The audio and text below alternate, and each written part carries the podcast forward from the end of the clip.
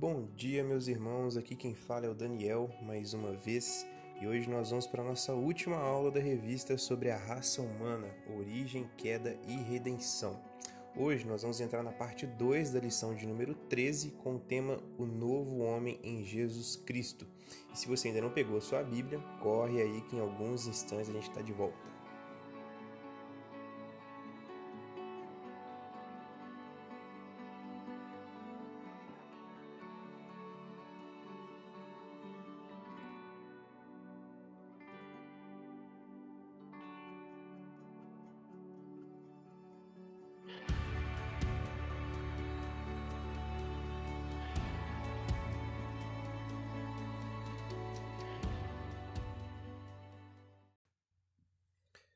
Pessoal, estamos de volta e antes da gente dar início à aula de hoje, vamos orar mais uma vez.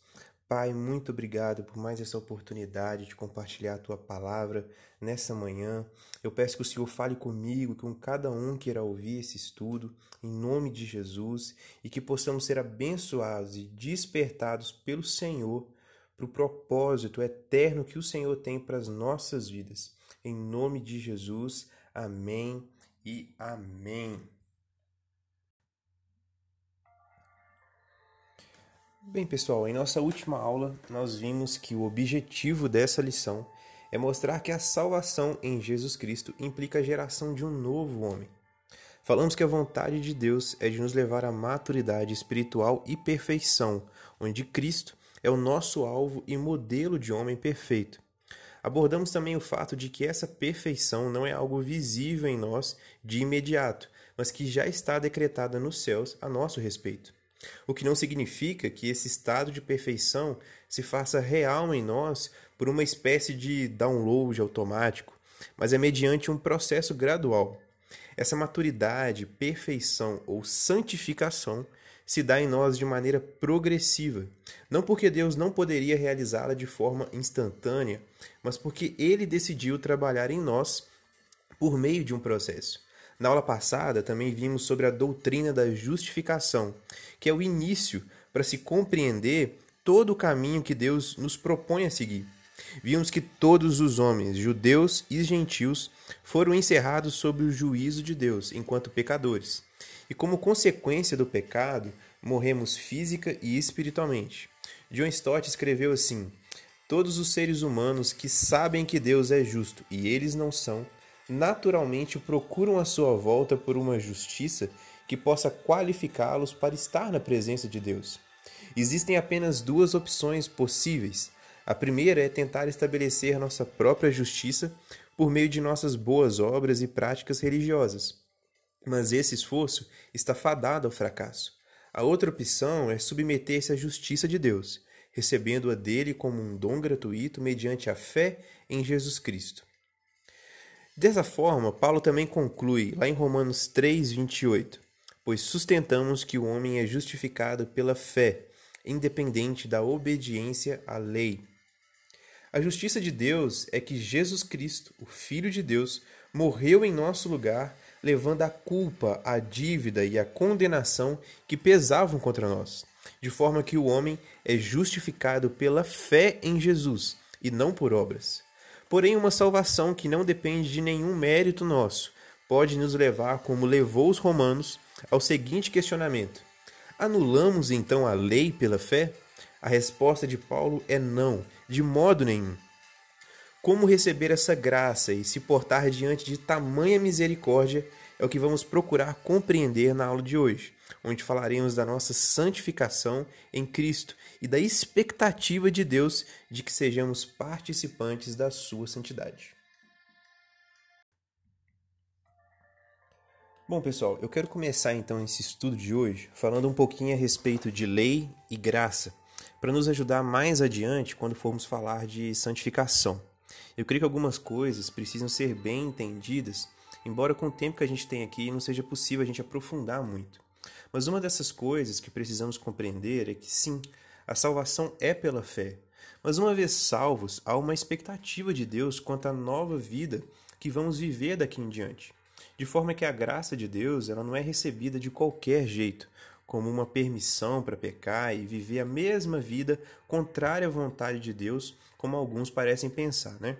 Pelo contrário, a graça de Deus, que nos salvou sem mérito algum nosso, agora nos ensina a viver uma vida diferente da anterior, agora guiada pelo Espírito de Deus. A graça nos capacita a viver em santidade. Em Tito, capítulo 2, dos versos 11 ao 13, diz o seguinte: Porque a graça de Deus se manifestou Salvador a todos os homens. Ela nos ensina a renunciar à impiedade e às paixões mundanas e a viver de maneira sensata, justa e piedosa nesta era presente, enquanto aguardamos a bendita esperança, a gloriosa manifestação de nosso grande Deus e Salvador Jesus Cristo. E lá em Efésios, capítulo 4, verso 1, Paulo nos diz assim: Como prisioneiro no Senhor, rogo-lhes que vivam de maneira digna da vocação que receberam.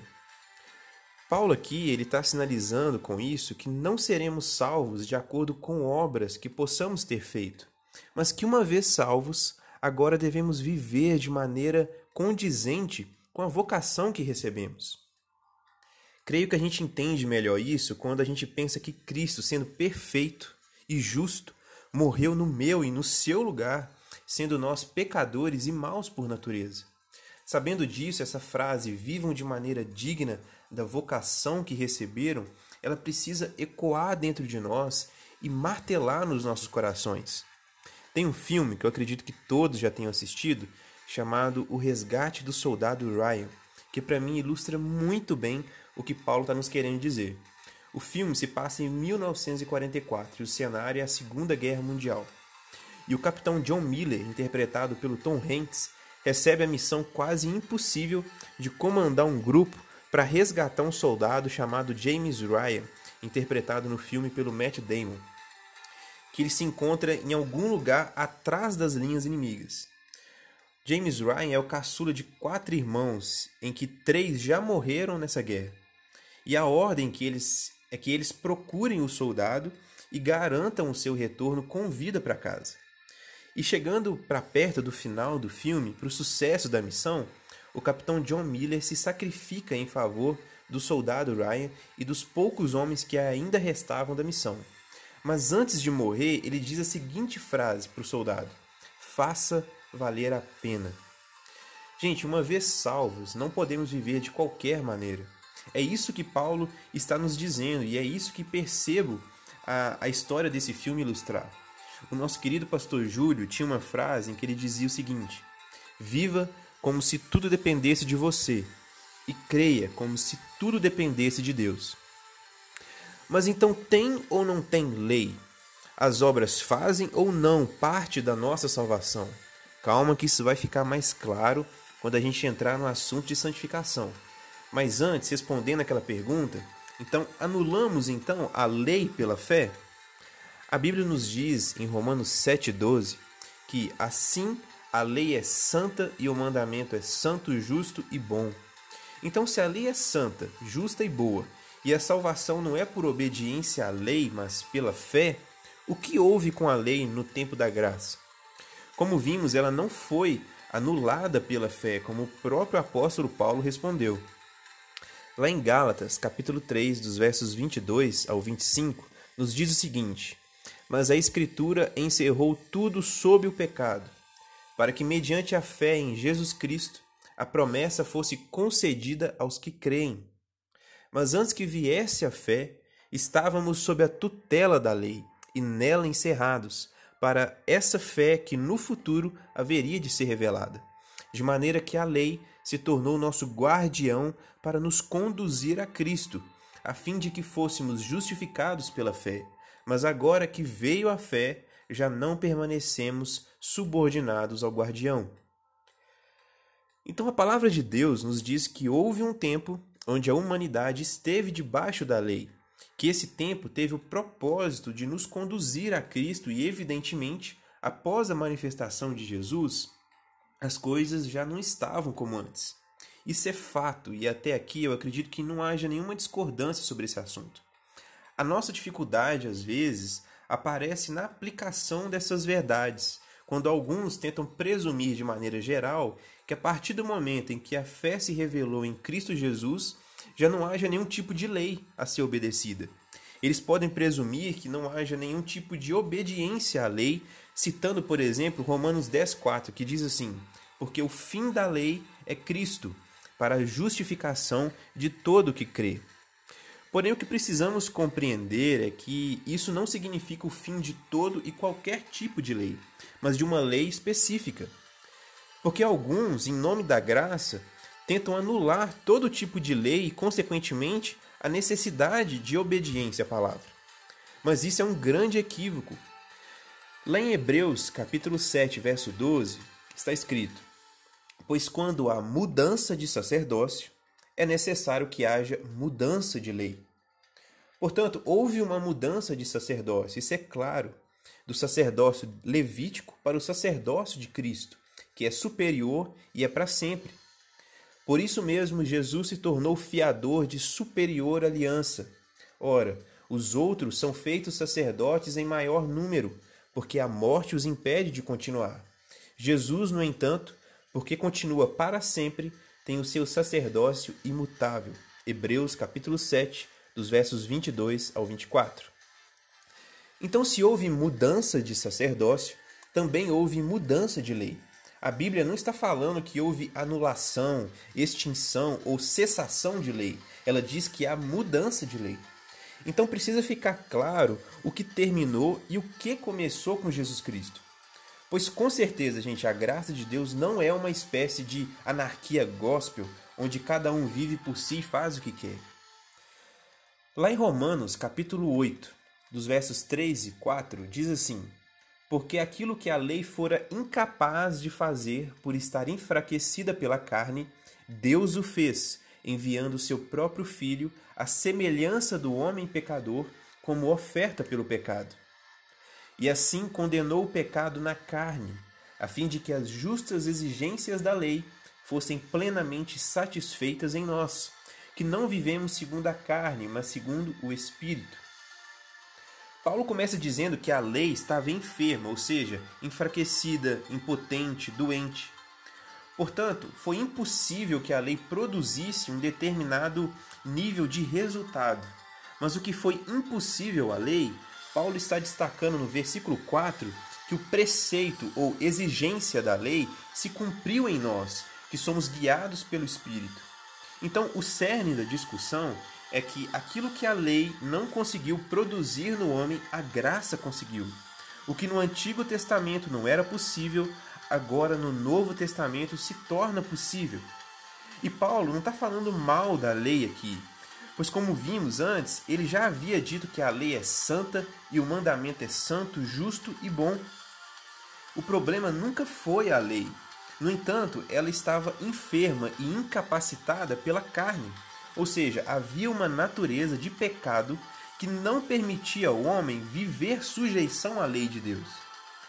Então, qual a grande bênção da nova aliança e da manifestação da graça de Deus? É que agora o homem nasce de novo. Ele recebe uma nova natureza. E essa nova natureza pode prevalecer sobre a velha. Porque a lei do Espírito da vida em Cristo Jesus livrou você da lei do pecado e da morte. Romanos 8, 2. E lá em Gálatas, capítulo 5, verso 16, diz assim: Por isso digo, vivam pelo Espírito e de modo nenhum satisfarão os desejos da carne. Enquanto tínhamos apenas uma velha natureza, era impossível obediência e submissão a Deus. Mas agora que recebemos uma nova natureza, ainda que a velha não tenha sido eliminada ainda, nós podemos subjugá-la pela nova natureza que recebemos. Quando Paulo, quando Paulo fala sobre as justas exigências da lei, o que, que ele está querendo dizer? É que a razão de Deus ter dado uma lei é que ele esperava obediência. Então, quando falamos de nova aliança, não estamos falando de ausência de lei, mas sim de mudança de lei. É por isso que a gente vai ver, a gente vai entender, é, nós vamos é, entender que Jesus claramente veio estabelecer a sua própria lei. O Novo Testamento fala sobre a lei de Cristo. Jesus estabeleceu mandamentos E é por isso que lá em João, capítulo 14, versos 21, ele diz assim: Quem tem os meus mandamentos e lhes obedece, esse é o que me ama. No ensino de Jesus, ele dizia: Ouvistes o que foi dito aos antigos, ou seja, lei de Moisés. Mas logo depois ele dizia: Eu, porém, vos digo. E vinha então um upgrade, uma atualização, porque Jesus veio estabelecer a sua própria lei. Em João capítulo 13, verso 34, diz assim: Um novo mandamento lhes dou. O que, que isso significa?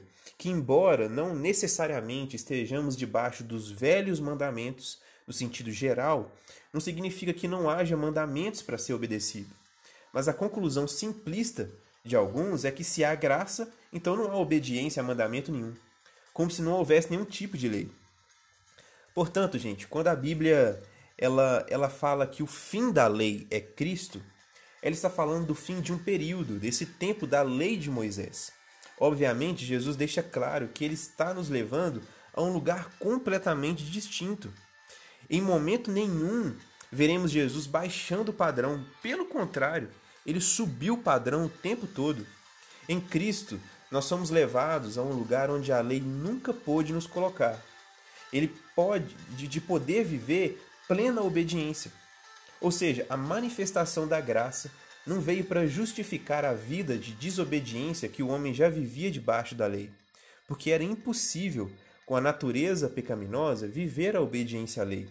Mas quando a Bíblia está dizendo que o preceito da lei iria se cumprir em nós, significa que na nova aliança a obediência seria finalmente viabilizada, porque graça não é apenas Deus olhando para o meu e o seu pecado e dizendo: Eu não levo em conta os seus erros. Graça é muito mais do que isso. É a maior força capacitadora, como vimos lá no início, para andarmos em santidade e cumprirmos a lei. Não necessariamente a lei da velha aliança, que estava cheia de preceitos que são, na verdade, sombras e figuras de bens vindouros, mas sim a lei da nova aliança. Então, pessoal, agora entrando no assunto de santificação, como já dissemos lá na aula passada, santificação e salvação estão intimamente ligados. A nossa santificação faz parte da grande salvação que Deus tem para nós, que não é simplesmente perdoar nossos pecados que cometemos anteriormente, mas que, uma vez salvos, de nos levar a uma santificação cada vez maior que nos conduzirá a um alvo, que é Cristo. Por isso, a gente não pode pensar que salvação se resume a apenas aquele momento onde você creu e entregou sua vida a Cristo, e que a santificação começou somente após esse momento, ou mesmo que nem seja preciso santificação, o que é um erro enorme, né? Santificação não é algo secundário na doutrina cristã, como alguns querem nos fazer acreditar que seja. Ela é o centro de todo o projeto de Deus para a humanidade a gente vai ver que salvação e santificação estão presentes ao longo de toda a caminhada cristã. A obra que Deus tem para fazer em nós é muito maior do que às vezes imaginamos ou muitas vezes desejamos. E é aqui que muitos esbarram e não querem se comprometer com Cristo, com essa submissão completa ao que Ele quer fazer em nós. A gente entrega o volante, mas queremos ter ao menos uma das mãos na direção. Entregamos o controle, mas queremos escolher o canal. Queremos que ele entre em casa, mas não permitimos que ele vá em todos os cômodos. Porém, o que Jesus nos prometeu foi a perfeição, nada menos que isso. C.S. Lewis, uma vez, fez uma ilustração que, ao meu ver, exemplifica muito bem esse, esse assunto. Ele diz assim, abre aspas, Imagine-se como uma casa, uma casa viva. Deus chega para reformar e reconstruir essa casa. No começo, talvez você consiga entender o que ele está fazendo. Ele desentope os ralos, conserta as goteiras do telhado, etc. Você sabia que esses consertos eram necessários e por isso não se surpreende. Mas de repente ele começa a derrubar as paredes da casa. Isso lhe causa uma dor terrível e aparentemente não tem sentido.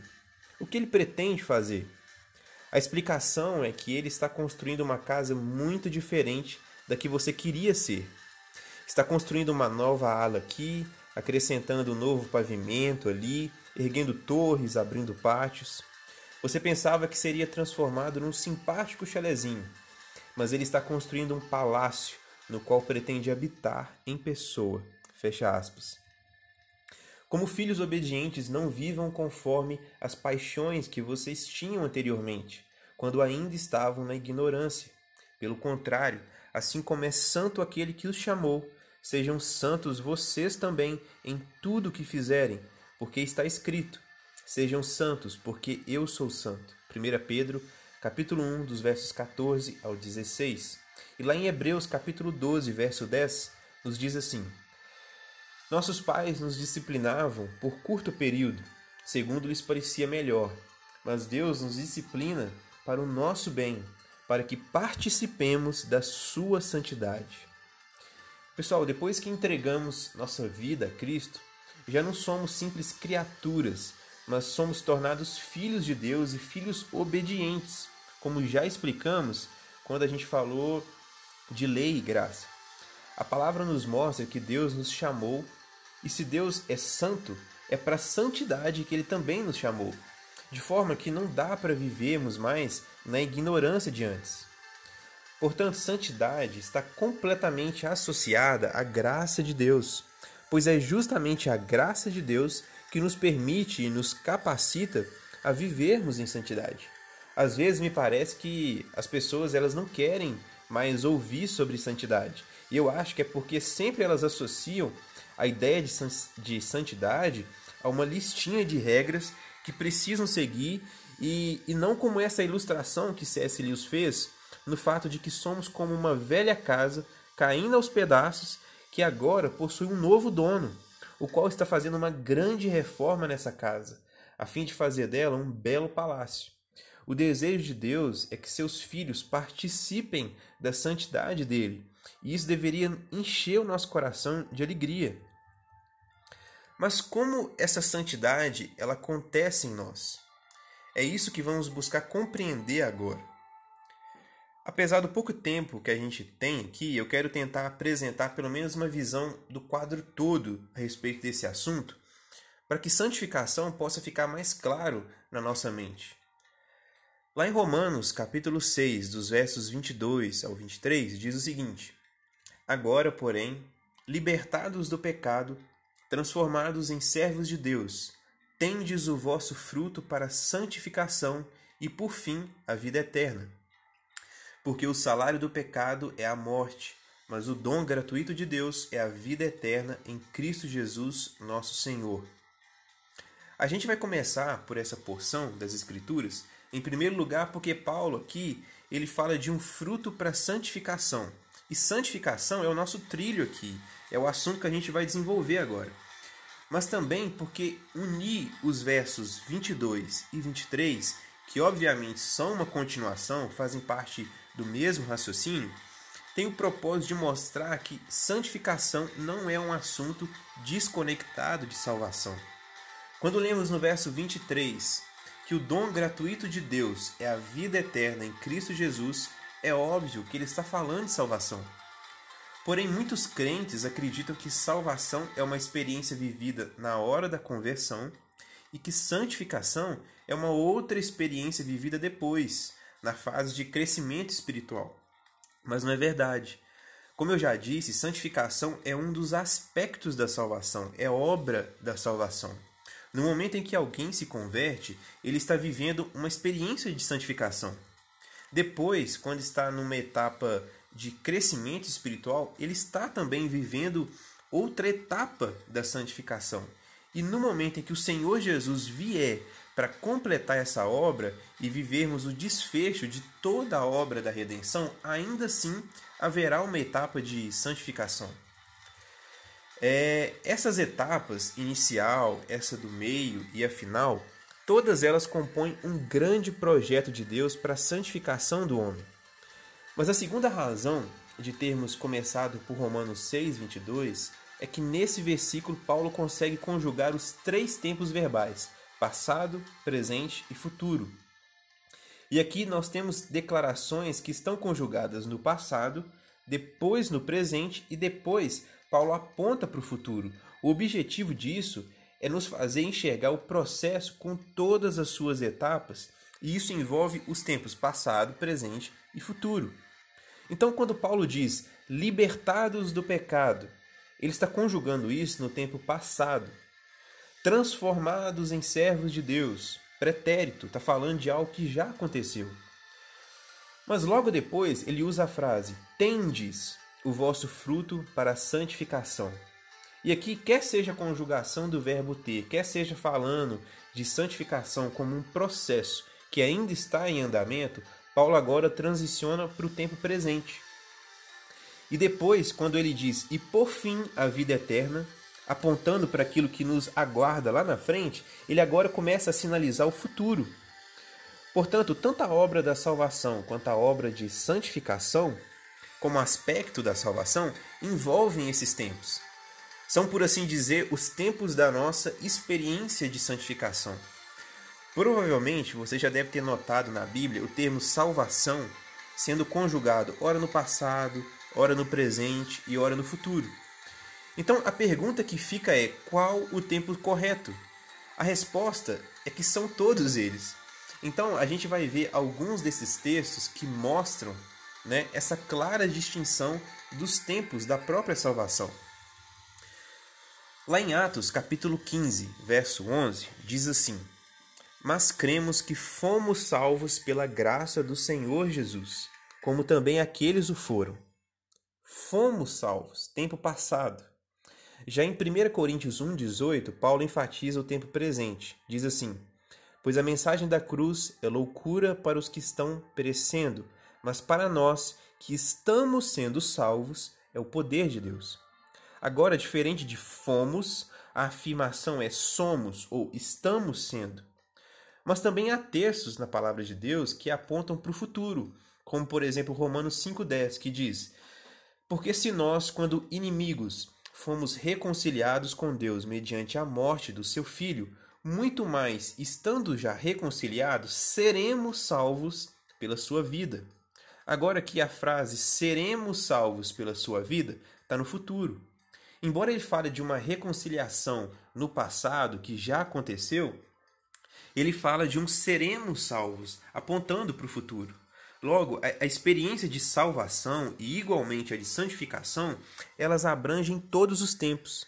Isso nos ajuda a enxergar algo maior, pois alguns eles estão enfatizando somente uma parte. Então, a gente pode entender que uma parte do processo já aconteceu, outra parte está acontecendo e há uma etapa que ainda irá acontecer. Alguém afirmou, e essa frase ficou muito conhecida na teologia, e eu não sei se quer citar a fonte dela, mas se diz repetidamente que fomos salvos, estamos sendo salvos e seremos plenamente salvos. Porque todas essas declarações, elas cabem no projeto da salvação que tem todas essas etapas. Mas apesar de podermos nos referir a essas etapas da nossa salvação e santificação em termos de tempo, às vezes a Bíblia usa outra terminologia. Abra comigo em Filipenses, capítulo 1, no verso 16, por exemplo. Lá, Paulo diz: Estou plenamente certo de que aquele que começou boa obra em vós há de completá-la até o dia de Cristo Jesus. O que Paulo está dizendo é que há um começo, mas também há um fim. O começo está situado no passado. Deus começou a boa obra em nós. O fim está situado no futuro. Ele há de completar concluir essa obra. E podemos tomar a liberdade de que, se há um começo e há um fim, há também um meio.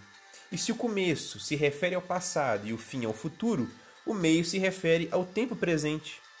Então, talvez falar de começo, meio e fim seja uma outra terminologia ou uma outra roupagem para se referir a passado, presente e futuro.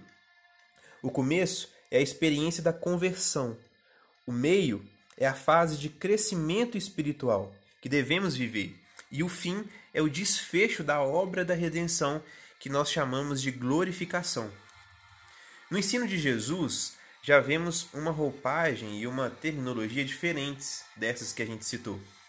Lá em Mateus, capítulo 7, dos versos 13 ao 14, diz assim: Entrai pela porta estreita, Larga é a porta e espaçoso o caminho que conduz para a perdição, e são muitos os que entram por ela.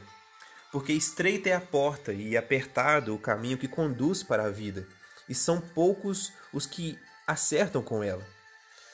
Jesus aqui fala, portanto, a respeito de uma porta e de um caminho estreitos que conduzem à vida, à vida eterna. E ele também fala de uma porta e de um caminho largos, portanto, é outra porta e outro caminho que conduzem a um outro destino completamente diferente que ele diz que conduz à perdição. Então vamos deixar de lado o assunto da perdição, que não é o que nos interessa aqui, e vamos falar do caminho que conduz à vida. De acordo com Jesus, a vida cristã tem pelo menos três etapas: porta, caminho e destino ou alvo. O que é a porta? É o começo de tudo. Em João, capítulo 3, verso 5, Jesus diz a Nicodemos: Ninguém pode entrar no reino de Deus se não nascer da água e do espírito. Então, existe uma entrada no reino de Deus, um ponto de partida, um início. E esse início, ele é vivido a partir da experiência de conversão ou do novo nascimento.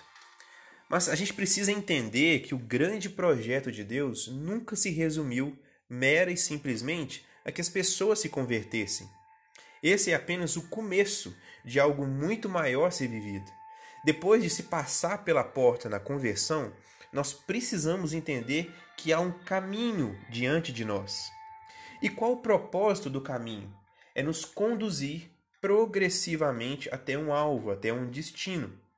Então, depois da porta, o que nós temos é um caminho, o que dá ideia de movimento, de avanço e não de estagnação. E uma curiosidade é que essa palavra caminho foi muito usada nas Escrituras, não somente no ensino de Jesus.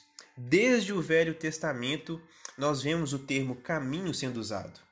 Isaías, por exemplo, o mais messiânico dos profetas, no capítulo 35, verso 8, diz assim: E ali haverá uma grande estrada, um caminho que será chamado caminho de santidade. Os impuros não passarão por ele servirá apenas aos que são do caminho, os insensatos não o tomarão. E também Isaías, no capítulo 30, verso 21, diz assim: Quando vocês se desviarem para a direita ou para a esquerda, ouvirão atrás de vocês uma palavra dizendo: Este é o caminho, andem nele.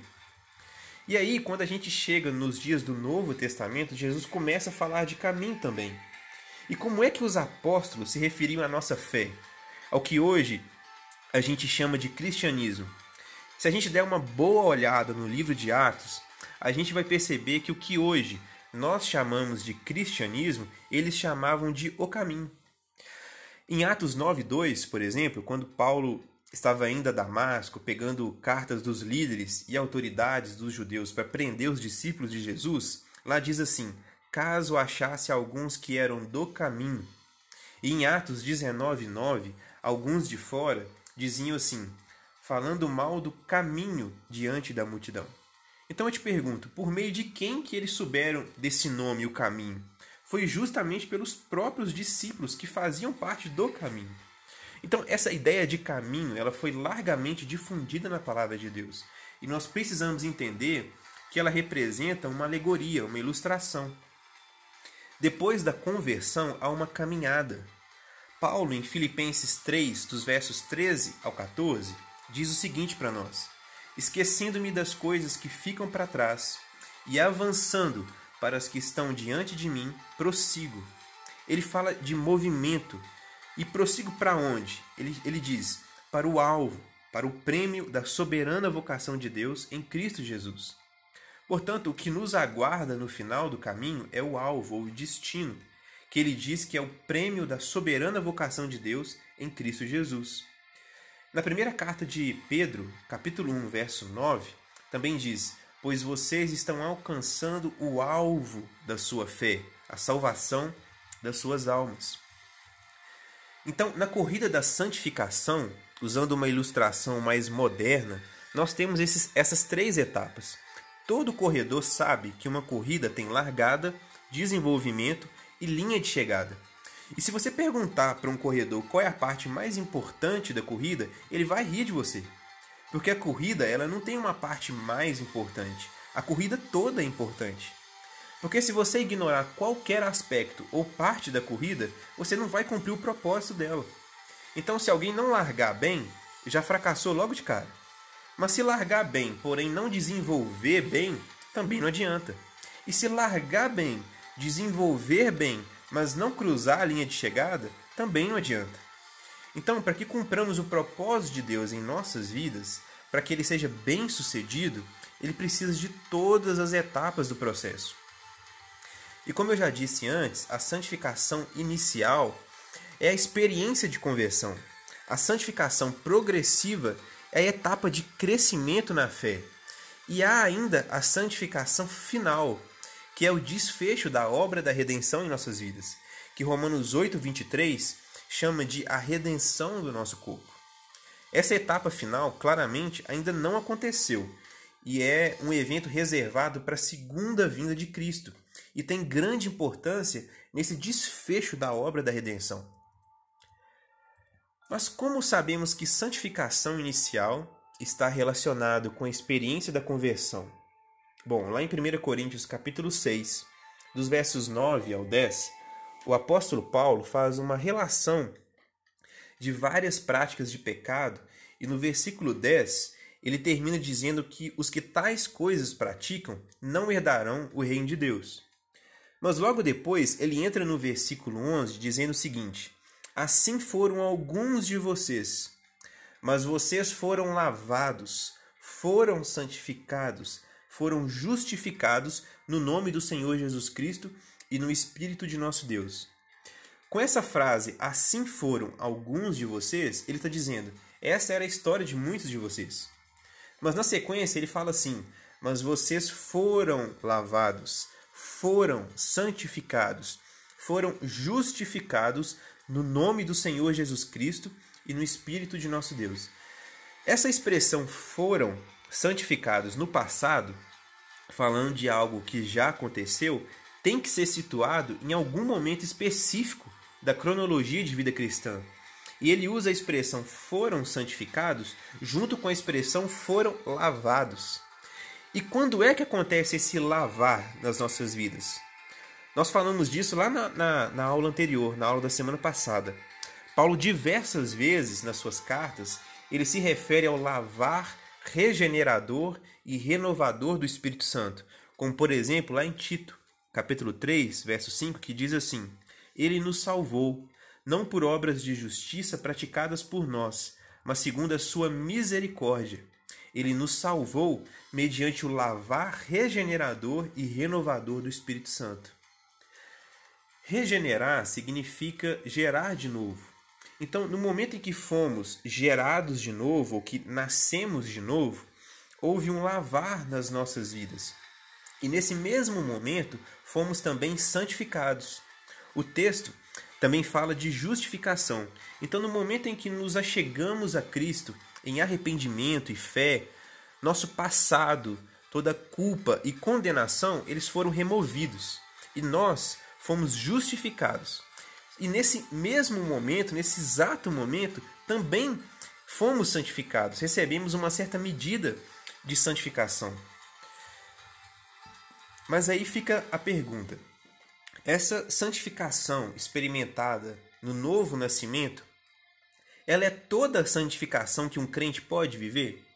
E a resposta é não. Em 1 Coríntios 1, verso 2, quando Paulo está destinando a sua, a sua epístola, ele diz o seguinte: aos santificados em Cristo Jesus. O termo, o termo santificados está conjugado no passado, já aconteceu. Mas logo depois, ele também diz: chamados para ser santos. Então, fomos santificados ou chamados para ser santos? Bom, a resposta é os dois. Pois nós tanto fomos santificados numa medida, quanto fomos chamados para ser santos é, numa outra medida que ainda não aconteceu na santificação inicial.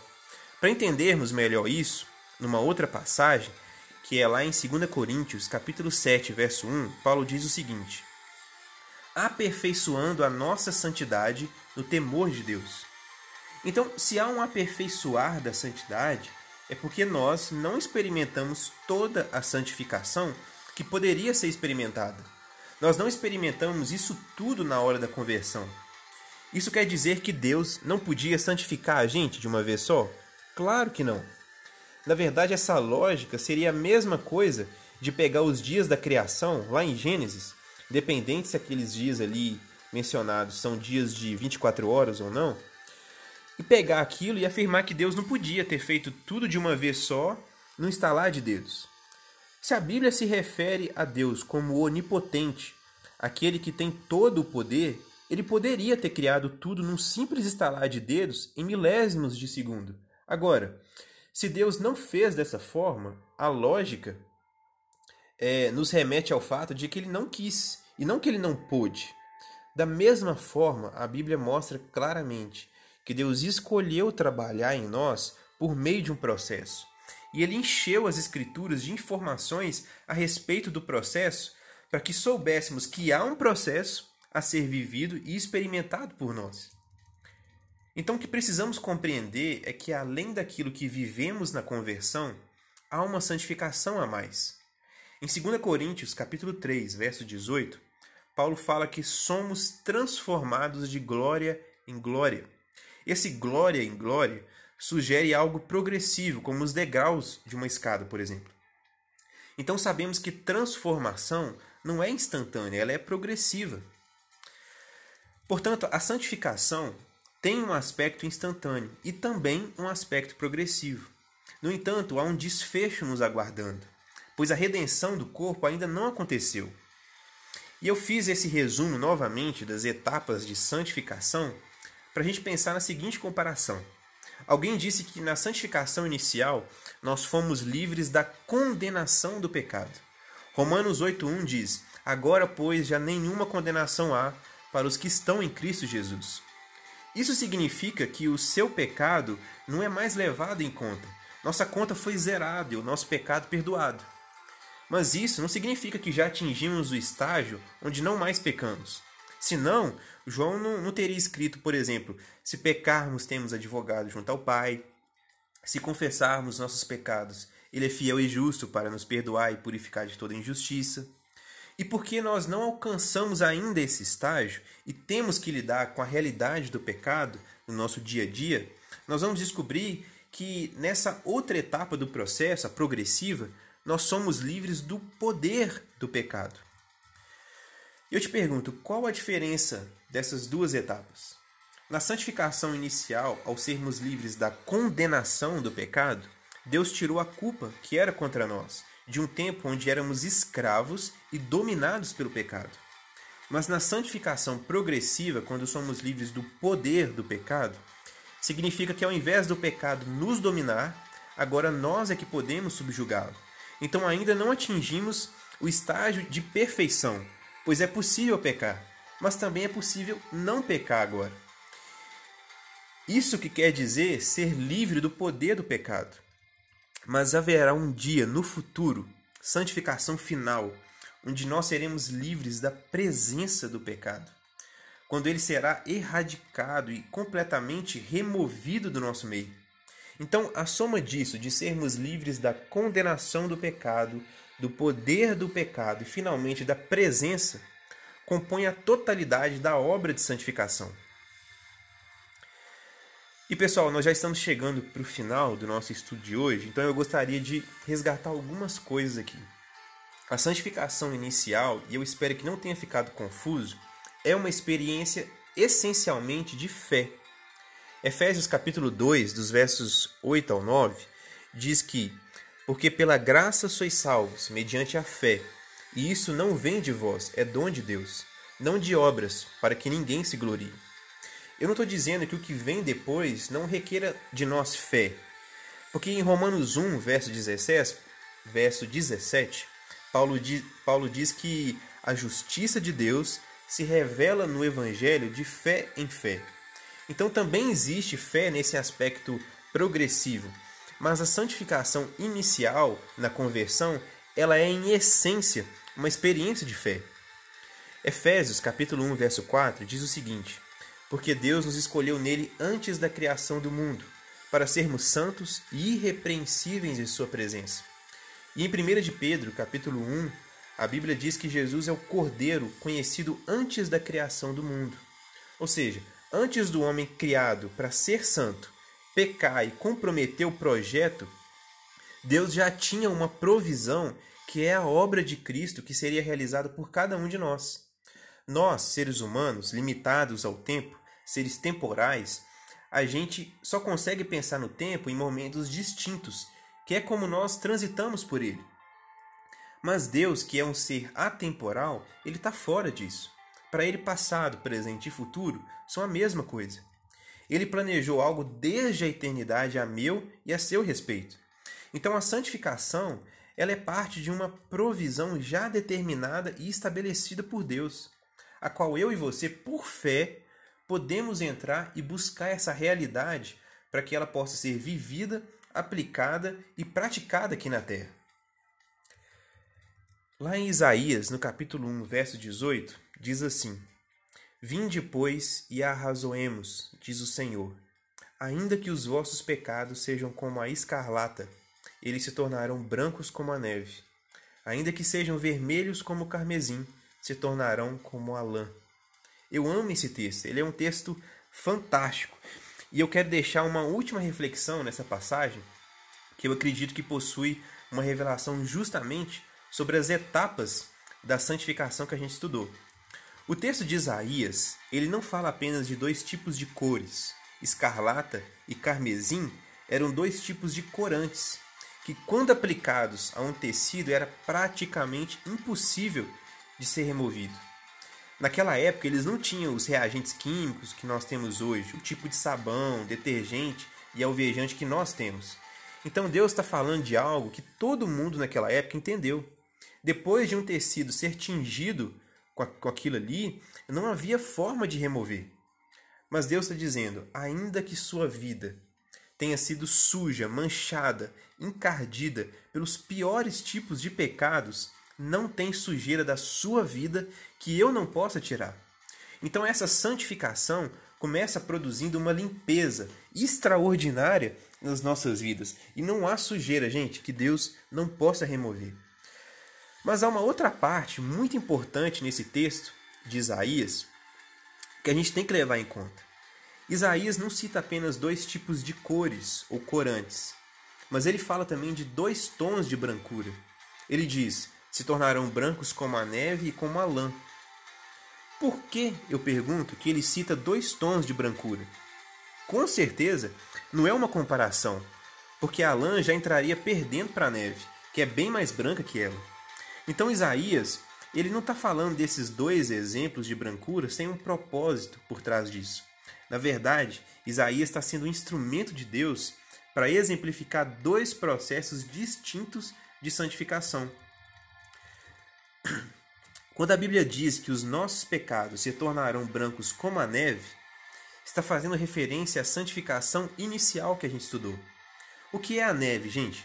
A neve é algo que vem do alto, do céu sobre a terra. Nós não podemos produzir isso. Não tem nada a ver com o nosso esforço ou nossas obras. Simplesmente vem do céu sobre a terra. Nos atinge, quando nos atinge, muda completamente a realidade aqui embaixo. A neve ela tem a capacidade de cobrir, quando cai sobre a terra, todas as imperfeições e defeitos do terreno. E o que se vê é apenas aquele branco de cima. Da mesma forma, a justiça e a santidade de Cristo vem do alto sobre nós, nos é imputada e ponto final. Mas, quando a palavra de Deus diz se tornarão brancos como a lã, a lã, diferente da neve, não vem do alto sobre a terra a lã brota de dentro para fora e ela tem tudo a ver com a natureza da ovelha. Isso exemplifica bem o que é santificação progressiva. Santificação em todo o ensino bíblico é algo que precisa acontecer de dentro para fora. E assim como a lã não apenas brota de dentro para fora, como também tem tudo a ver com a natureza da ovelha, a santificação progressiva que a gente falou tem tudo a ver com nós sermos controlados pela nova natureza, a natureza de Deus, que recebemos mediante o novo nascimento. Então precisamos entender que há uma experiência de santificação inicial, mas há uma experiência de santificação progressiva também. E a forma como as coisas acontecem nos dois processos não são necessariamente as mesmas em todos os aspectos.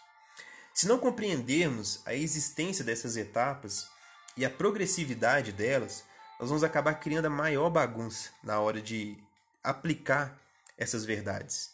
Tem pessoas que dizem, por exemplo, que o cristão não precisa se preocupar com comportamento, porque santificação é uma experiência de fé. E a Bíblia fala de uma santificação pela fé. Nós estudamos isso aqui hoje, mas na etapa inicial. Mas quando ela fala do próximo processo, depois de ter sido inicialmente santificados, e que também envolve fé, não tem como jogar fora a ideia de que o comportamento do cristão precisa ser afetado. Mas alguns pregam, é, eles pegam uma única parte do processo todo e usando essa, essa única parte, eles tentam anular outra parte do processo, que a Bíblia é tão clara quanto a primeira, ou até mais. Mas porque não, eles não enxergam o quadro todo, o todo do processo, acaba-se que a bagunça, a, a bagunça doutrinária é muito grande. Mas pessoal, hoje a gente fica por aqui. Eu espero que essa palavra tenha abençoado grandemente a sua vida, que não tenham ficado dúvidas. Lembrando que qualquer dúvida, você pode entrar em contato comigo, com a Carol, com o pastor.